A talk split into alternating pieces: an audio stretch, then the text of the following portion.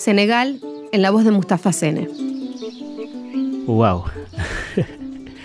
Em, no es tan fácil, eh, pero creo que es el país donde nací y donde viví por lo menos 22 años antes de venir a la Argentina. Es un país del África subsahariana, independizado en 1960, que desde ese momento hasta hoy tiene, por suerte, un gobierno democrático. Se limita con Mauritania, Mali, Guinea, Gambia. Tiene más o menos una población de 14 millones de habitantes, 14 regiones y la decimoquinta que es la diáspora senegalesa. En Senegal la lengua oficial es el francés porque fueron colonia francesa, pero toda la población habla Wolof. Y aquellos que no han sido escolarizados, que lamentablemente es un porcentaje bastante amplio de la población, no hablan francés, hablan solamente Wolof. Y eso hace mucho más difícil el aprendizaje del español. Hasta ahora venimos hablando de senegaleses como una sola nacionalidad, pero así obviamos los distintos grupos que conviven en ese país. Podemos nombrar la etnia Wolof, que es como la más representativa, la etnia Serer, la etnia Yola, la etnia Malenque o Mandén, como lo llaman unos, la etnia Soninque, los Sarajoles, los Bámbaras, los Mancañas, eh, un montón. Y dentro de cada etnia tienes una subdivisión. Y es una mezcla de cultura, pero es lo que hace la belleza de Senegal, muy rica. La religión tiene un peso sustancial en la vida de los senegaleses se calcula que alrededor del 94% es musulmán y un 4% católico. Dentro de esos musulmanes uno puede ver características distintas que son las cofradías. Tenemos, por ejemplo, la cofradía Murid, Tijan, tenemos los Laen, la familia de Bañas, que son todas familias musulmanes, pero que tienen como una forma de practicar la religión medio distinta. Para Seinabu Sane, el Islam es símbolo de honestidad. Yo vivo la religión como lo vivía allá en Senegal, porque es rezar cinco veces en el día y el resto es cotidiano, es la vida de una persona normal, correcto, honesto y eso es el Islam. Respetar a los demás, a tus vecinos sobre todo, porque se dice que cuando algo malo te pasa, el primero que se presenta es tu vecino. Eso hemos logrado practicar nuestra religión en el país. Tenemos en Buenos Aires, por ejemplo, dos grandes mezquitas y otra mezquita en Once, en las cuales podemos desarrollar nuestra fe. Y lo más interesante es que nosotros festejamos en el mismo momento todas las fiestas religiosas que se festejan en Senegal. La solidaridad está en la cima de los valores que cultivan los senegaleses. Sí, es un rasgo central. De hecho, Senegal se autodenomina el país de la teranga, que es el país de la hospitalidad. Y eso uno puede verlo, no solo estando en Senegal, sino cuando uno comparte tiempo con los senegaleses en la Argentina. Cualquiera que viene es bien recibido en el país, en cualquier casa, le abrimos los brazos. Así que el senegalés sí es una persona muy respetuosa. Y eso, si lo dicen de Senegal, es por la mujer la base de la sociedad es la mujer, la que organiza la casa, la que da de comer y todo. Por eso se habla de generosidad o de hospitalidad en Senegal. Pero también Senegal es un país que sufre de la injerencia de las potencias, digamos, que no nos dejan desarrollar, ¿no? A veces uno se da cuenta que los pocos recursos que uno tiene en un país están muy mal explotados por potencias y que ningún interés queda en Senegal, entonces la juventud se queda con las manos vacías. Una mirada más profunda sobre la comunidad senegalesa y sus rasgos distintivos descubre el valor de la experiencia y la centralidad de la familia. El concepto familia en Senegal sí es distinto de acá, porque acá, según lo que veo, lo principal es papá, mamá y los hijos. Bueno, allá es todo un conjunto de gente tenés al lado de tu casa tus tías, tus tíos, etcétera, y eso conforma la familia que no es el mismo núcleo que la familia occidental. Un geriátrico en Senegal, por ejemplo, no existe porque los abuelos viven en la familia y tienen un rol realmente fundamental en la educación de los chicos. Y soy el varón mi casa, tengo todo hermanas, encima todos son profesionales, soy único que tocaba el tambor, era medio preocupante, pero me confiaban mucho y me amaban mucho y se preocupaban de mí mucho. Al principio era un poco misterioso que estoy tantos años en Argentina. Único que querían que yo lo hablaba todos los fines de semana. Si yo me comunicaba se quedaban tranquilas. Ese fuerte anclaje familiar repercute en la manera de vivir de los migrantes en sus nuevas tierras suelen convivir en hoteles pensión y esto también tiene que ver, además de con una cuestión económica de ahorrar dinero para poder remesar, con la cultura de la importancia de la comunidad y de la familia extendida. Entonces, en los países de destino se trata de reproducir esta lógica de vida más comunitaria y no tan individualista como solemos tener los habitantes de las sociedades occidentales.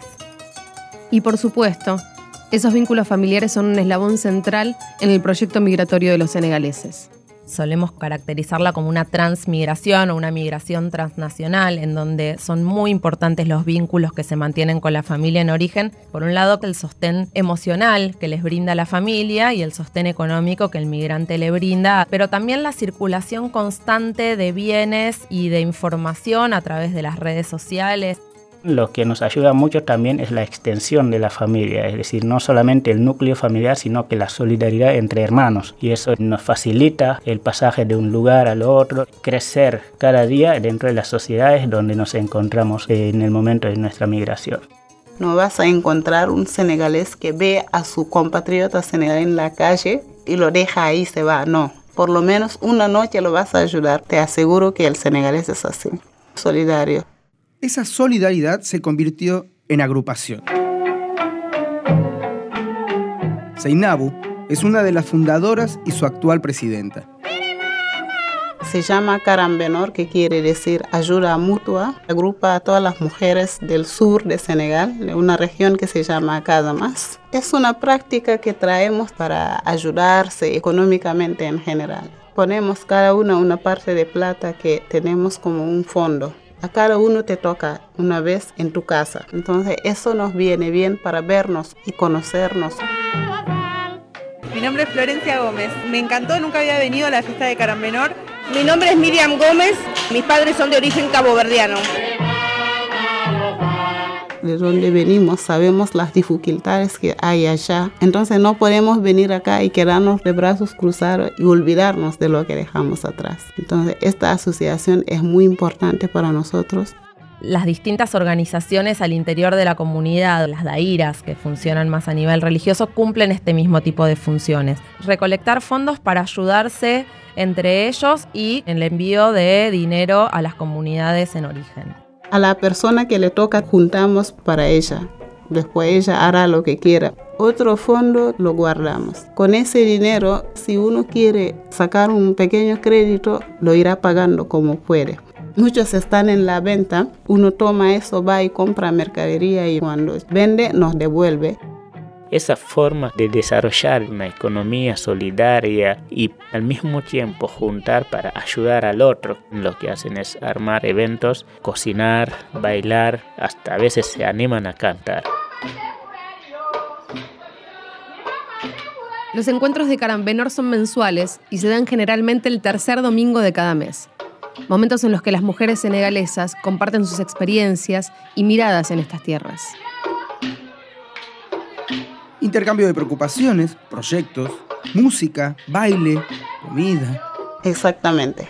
Somos alrededor de 19 personas. Hay chicas argentinas también adentro que son casadas con senegaleses. Pasamos todo el día juntos y en general hacemos comida nuestra. Mm, comí. Hoy me dio hambre. Si vos vas a Senegal y hablas de comida típica, el primer plato que te van a decir se llama chebuyen. Se puede hacer a base de arroz y pescado, también con carne. Ya está, armamos un programa de chefs senegaleses al aire libre y arranca. Bueno, hay que cocinar primero el pescado, cebolla, tomate, ah, con aceite. Por supuesto, después le pones agua y metes la verdura. Todo esto se cocina bien, la verdura y el pescado lo sacas, lo pones en el lado y con la salsa cocinas el arroz. El arroz entonces toma el gusto y el color de la salsa. Así es muy rico.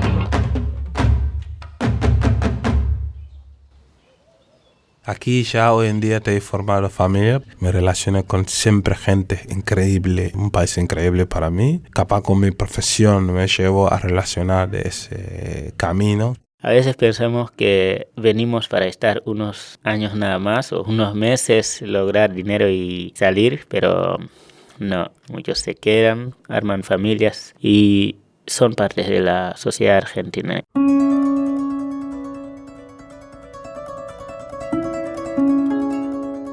Diariamente los ves en las calles, viajas con ellos en el subte, en colectivo, en tren, los cruzás trabajando o simplemente caminando. Practican su religión, enseñan su música. Muchos, como Abdullah y Seinabu, han echado raíces en nuestro país que lo sienten como propio. Mi mujer era aquí y tengo dos hijos. Una tiene ocho y el otro ya tiene dos años y medio. Vivimos la vida con cualquier familia normal, con muchos valores de respeto, los tratos increíbles. No es tan fácil la relación tan, tan diferente de los dos eh, continentes. Es difícil educar acá. Cuando uno ya es educado allá y venís acá, tenés hijos, querés enseñarle lo tuyo y ellos tienen acá los de ellos y es un tema difícil. Tratamos de armonizar, ¿no? Las dificultades de adaptación a una nueva cultura terminan con la llegada de los hijos, que son la expresión de la convivencia e integración. Se tratan de procesos de hibridación en donde se van mezclando las culturas y las tradiciones que traen los migrantes y las tradiciones que tiene la sociedad de acogida. Pero bueno, ciertas prácticas han quedado reservadas al ámbito de lo privado, tradiciones culinarias y las cuestiones religiosas. Cuando nace un niño senegalés acá, lo primero que hacemos es tratar de que el padre por lo menos lo inscriba para que también mañana pueda contar con la nacionalidad senegalesa cuando quiera. Es argentino y tiene que vivir la cultura argentina, pero hay que agregarle la importancia de la cultura de su padre o de su propia madre. A mis hijos los veo como argentinos porque no veo ninguna diferencia entre lo que hacen y otros. Son y se sienten argentinos por suerte fueron a una escuela donde también tenían la oportunidad de conocer chicos de otra nacionalidad y siempre fueron muy bien tratados. Me acompaña la nena, ya lo paso bailando en casa permanentemente, permanentemente contento, agradecido. Dentro de mi casa me considero que estoy en Senegal y mis hijos esto ya lo incorporaron. Por ejemplo, en la manera de comer. Comemos todos juntos en una fuente y hablamos el idioma dentro de casa, aunque vos le hablas en tu idioma, te contestan en español. Pero lo importante es que entienden. El idioma es sin dudas uno de los principales obstáculos con el que deben lidiar quienes llegan a la Argentina. Mustafa dice que tuvo suerte. Sí, yo creo que fui como un privilegiado de la universidad, estudié español. Entonces cuando llegué acá pude hablar con la gente y eso me permitió trabajar en un ambiente donde solamente se habla español a los seis meses de haber llegado acá en el país. Pero no todos tienen esa suerte. Yo hablo los siete dialectos y francés y un poco inglés. Y bueno, el español estaba estudiando un montón, montón, pero cada palabra que veía el diccionario y la que se hablaba afuera era totalmente diferente me dejé el diccionario ahí costado, empezar a dialogar con la gente. Así puedo lograr comunicarme un poco más profundo. Si te digo que yo siempre me gustó el español, sin imaginarme algún día que iba a viajar en un país de habla español. Allá en el colegio francés es obligatorio, el inglés también. Después tenés que elegir un idioma que te gusta y yo había elegido justo el español. Cuando llegué acá empecé a tomar unos cursos y concentrándome en novela. Pero la mejor manera de aprender es con la gente. Yo haría una salvedad. La música es un lenguaje universal, así que Abdullah corre con ventaja. Pero ya los escuchaste. Aprenden con la gente, a partir de conversar, por ejemplo, con quienes compran sus relojes, sus anteojos y la billutería que venden en las calles. Andan cargando sus maletines negros y sus planchas de telgopor, donde exhiben la mercadería. La interacción con la gente a veces está manchada por rumores. Hay quienes señalan que son parte de una mafia que les provee lo que venden. Yo creo que el desconocimiento es el campo fértil para que se generen prejuicios. Entonces, el hecho de que haya una comunidad sobre la que poco se conoce y que realiza la misma actividad genera este tipo de, dichos acerca de las mafias o del tráfico, que en realidad tiene más que ver con una economía étnica y con las redes de la propia comunidad que se ayudan y colaboran para que todos puedan realizar la actividad económica de la venta ambulante. Simplemente tiene que ver con eso.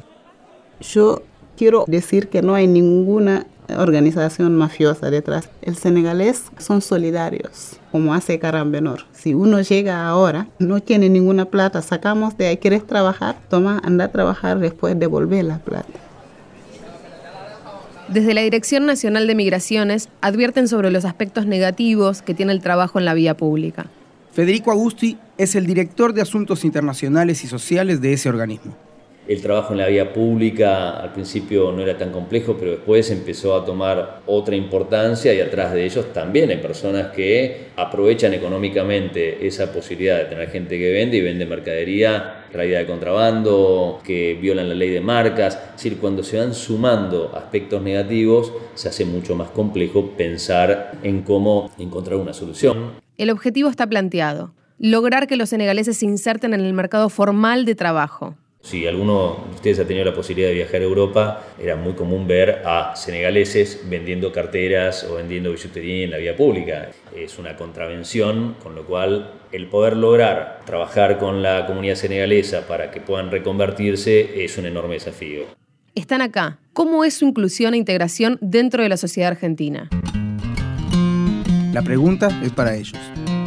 Yo soy feliz de ser negro, es un orgullo, porque es lo que soy. Yo prefiero pensar que siempre me miran porque me admiran, porque quieren ser como yo, y ahí me quedo tranquilo, porque sí, no es tan fácil entrar, por ejemplo, en un subte y ver que todos son blancos. Entonces hay que prepararse para poder aguantarlo, y eso uno lo puede hacer solamente teniendo autoestima. Es decir, que acá soy el único y soy el mejor, punto.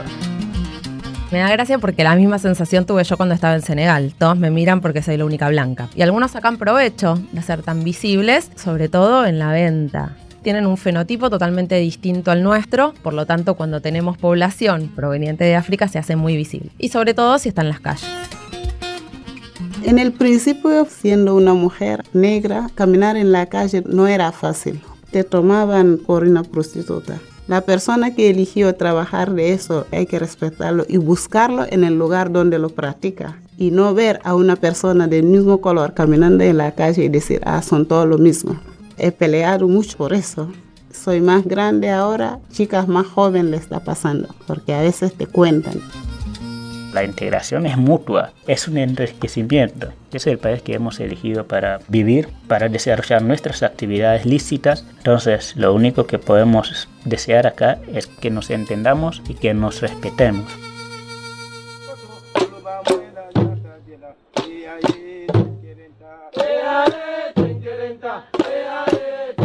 Abdullah apuesta a su idioma. La música es algo mucho más fuerte porque si la haces con la pureza, con pasión, y yo creo que nos logra unir los humanos. No importa la diferencia, no importa el color. Cuando suena del tambor, la gente persigue ese sentimiento. En el fondo tenemos algo. Todos somos humanos. Que el cierre sea con música. Pero igual, esto continúa. En el próximo episodio te vamos a contar cuáles son los alcances de la normativa migratoria argentina y los pasos para regularizar su permanencia en el país. Y también nos queda conocer más sobre sus familias y sus proyectos. Nos es una producción de Radio Nacional. La dirección de este episodio estuvo a cargo de Mariana Antoñanzas y en la producción estuvieron Fernando Piana y Diego Mins. En grabaciones, Diego Rodríguez y Diego Rosato. La edición de Fabián Panisi. Ella es Candela Martí. Y él, Felipe Colombo. Para escuchar otros episodios de Nos y más podcasts de Radio Nacional, entra en radionacional.com.ar o bájalos en tu aplicación de podcast de iPhone o de Android.